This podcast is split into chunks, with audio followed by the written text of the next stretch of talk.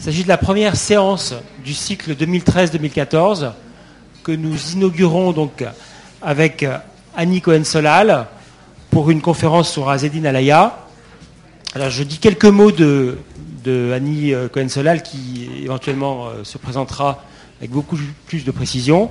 Donc vous êtes euh, au départ et toujours euh, essentiellement une spécialiste de Jean-Paul Sartre, sur lequel vous avez publié un certain nombre d'ouvrages, dont un à, venir. Et vous sortez, je le dis, parce qu'on faut toujours suivre l'actualité, un ouvrage, donc c'est Actes Sud aussi, euh, sur Marc Rothko, qui sort d'ici quelques jours. Voilà. Demain. Demain. Très bien. Ben, je vous laisse la parole. Merci encore de votre présence. Merci beaucoup. Alors, euh, effectivement, euh, je ne suis pas du monde de la mode, et c'est bien sur cet élément que je vais insister aujourd'hui. je suis donc universitaire, je suis historienne et sociologue, et je m'intéresse à l'histoire culturelle et aux agents culturels, aux, personnages qui, dans l'histoire et dans la culture, modifient les codes. Donc c'est à ce titre-là que je vais aujourd'hui euh, vous parler de M. Asdin Alaya et que j'ai appris à appeler, comme toute son équipe l'appelle, M. Alaya.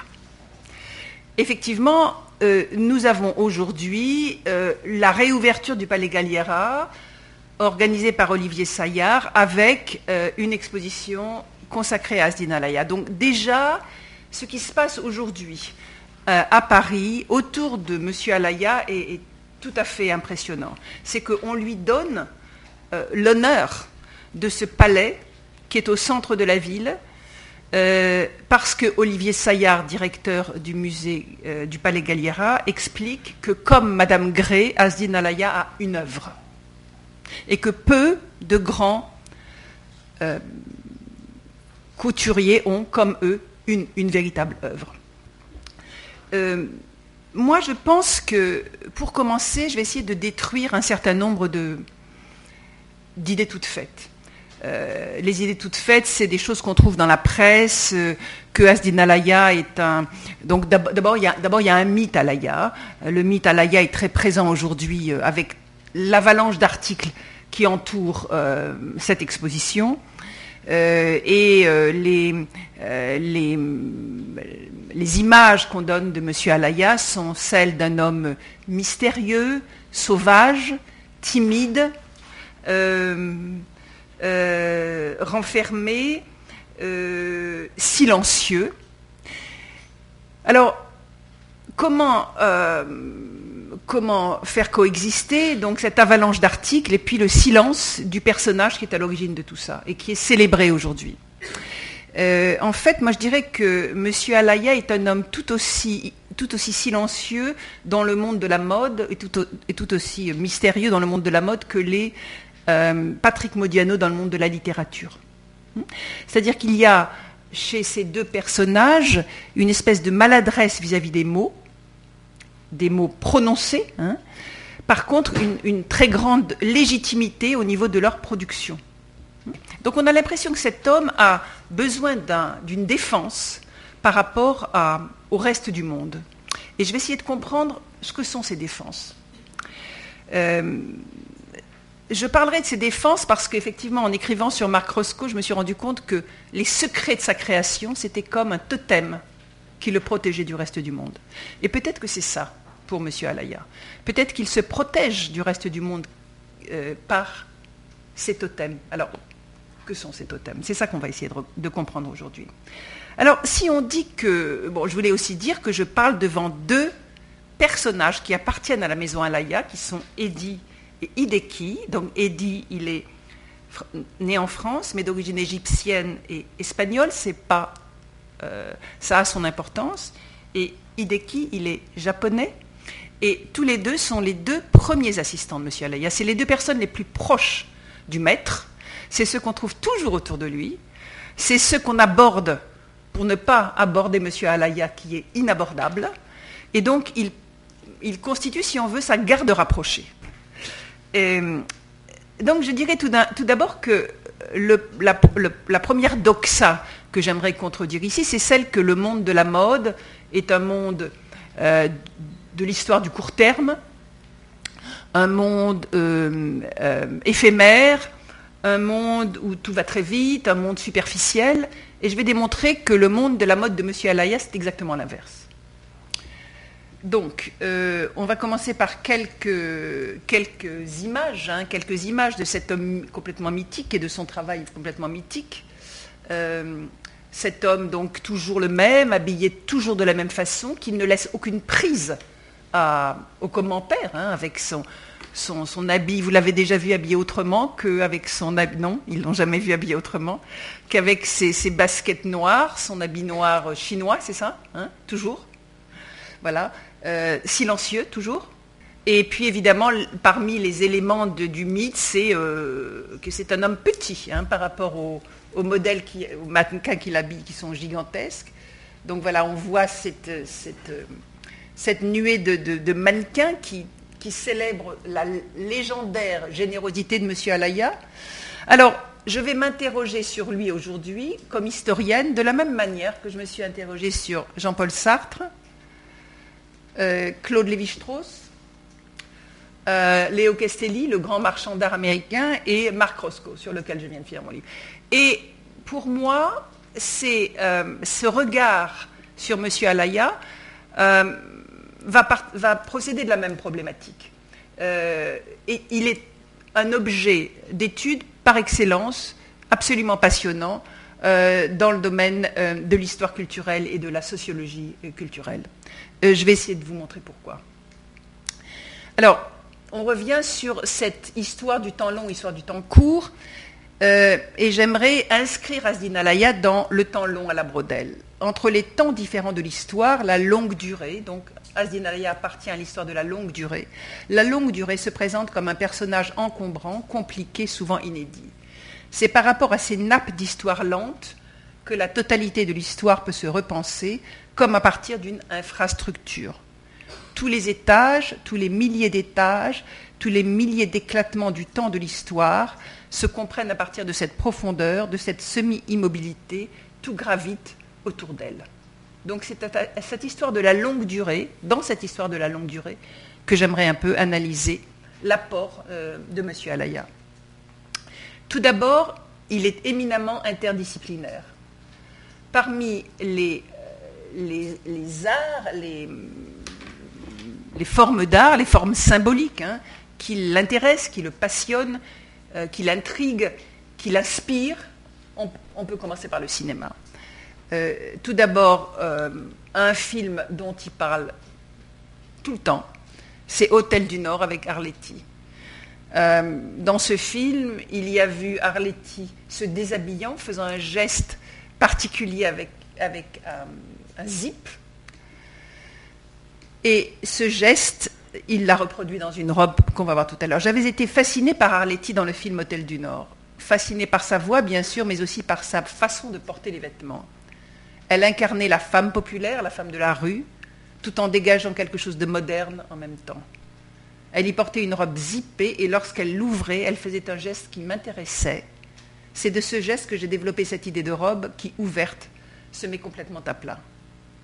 Donc voilà, cette robe qui date de 83, euh, et qui est une robe qui se décline en court, en long, etc., et qu'on a, admiré au Palais Galliera. Arletty donc euh, est devenue très proche et elle a expliqué ma relation avec Asdin Alaya, c'était comme si j'avais habité sa planète, comme s'il avait habité la mienne. Il m'a fait cadeau d'un joli paletot et depuis ce jour-là, on ne me parlait plus que de mon paletot. Donc comment euh, Asdin Alaya, Monsieur Alaya, crée des interactions avec des personnages euh, de son époque? Autre, autre grand moment dans son inspiration avec le cinéma, c'est le film de Orson Welles, Citizen Kane. Euh, dans ce film, je ne sais pas si vous vous en souvenez, euh, au moment euh, de la fin de, Rosebud, on voit une, pluie, une pluie de poussière dorée qui tombe sur Rosebud. Donc, inspiré par ça, Asdin Alaya a créé une robe dans laquelle, qu'on ne peut pas voir ici, parce qu'on ne peut pas trouver de, de reproduction de cette robe, mais il a créé une robe dans laquelle, dans l'ourlet de laquelle il a inséré de la poudre en or. De telle manière que quand la dame, la femme bouge, euh, la poudre en or euh, vole et se déverse sur elle. Comme dans ces boules de cristal dans, lesquelles on voit la tour Eiffel qui se. Donc, cette espèce de magie qu'il a découverte dans euh, le film Rosebud, il a cherché à la reproduire dans un, modèle avec une technique tout à fait particulière, de telle manière que la femme se retrouvait elle-même magiquement enrobée de, cette poudre d'or qui, la transforme en, bijou, quoi, magique.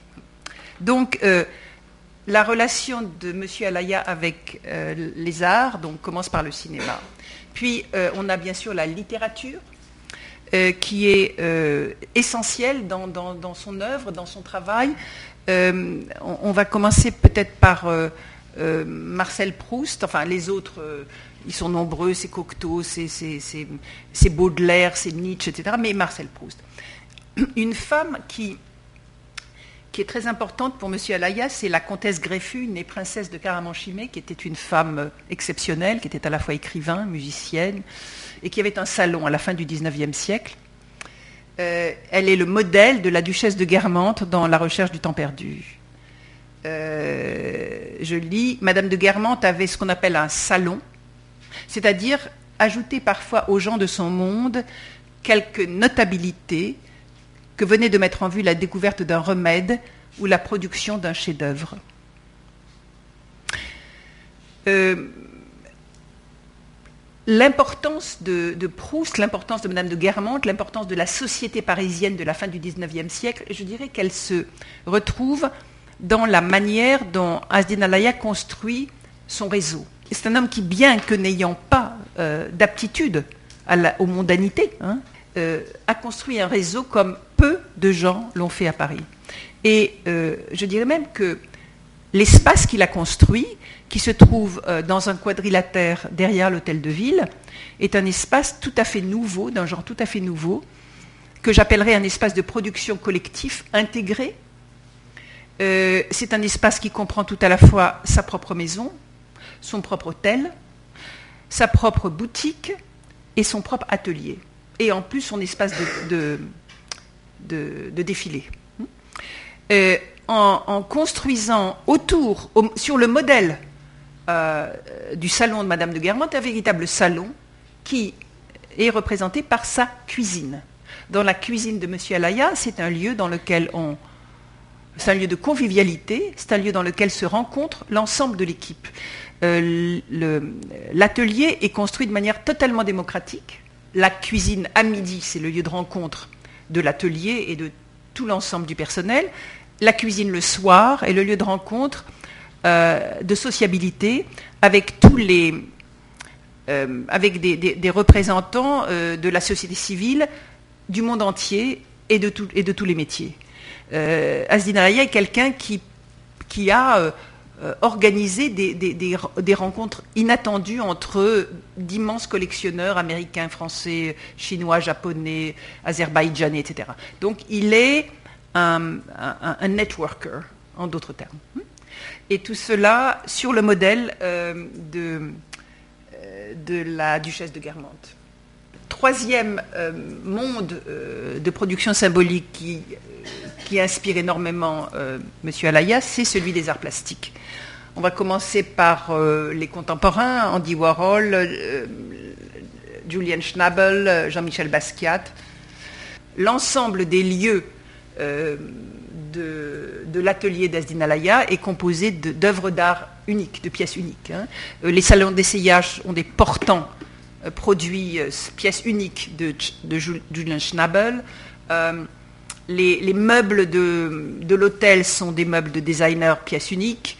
Euh, les œuvres d'art sont des œuvres uniques. Donc, tout dans, dans, les bureaux, dans la maison, dans les espaces publics, les privés, sont des œuvres uniques de créateurs contemporains. Euh, autre, euh, grand artiste plasticien qui inspire Asdin Alaya, Matisse, Donc, euh, si vous allez voir au Palais Galliera l'exposition, il faut absolument traverser la rue et voir euh, de l'autre côté, au Musée d'art moderne de la ville de Paris, dans la salle Matisse, avec la danse inachevée et la danse achevée, trois ou quatre pièces exceptionnelles, notamment cette robe qui est faite de raffia tressée, rebrodée, n'est-ce pas? Je ne me trompe pas? Voilà. Euh, et là, on voit aussi la subtilité des couleurs utilisées par Asdiana et et si vous voulez, la,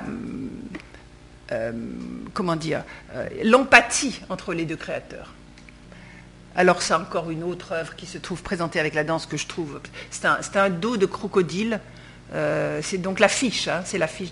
C'est un dos de crocodile en forme de, de, de, queue de pie, enfin, qui est absolument somptueux.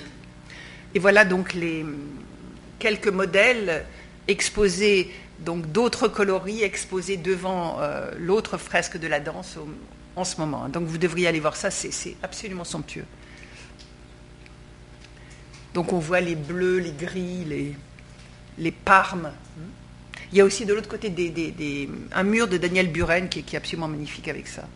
Parmi les autres euh, artistes plasticiens euh, dont l'inspiration est essentielle pour M. Alaya. Euh, on voit ici dans la, robe de gauche, c'est Velázquez, c'est Goya,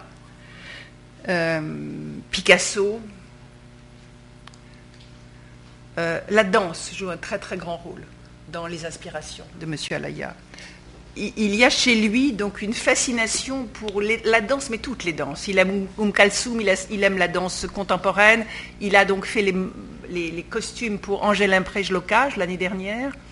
Euh, et là, vous voyez les, cascades de, volants qui, peuvent rappeler les, jupes flamenco. Hein.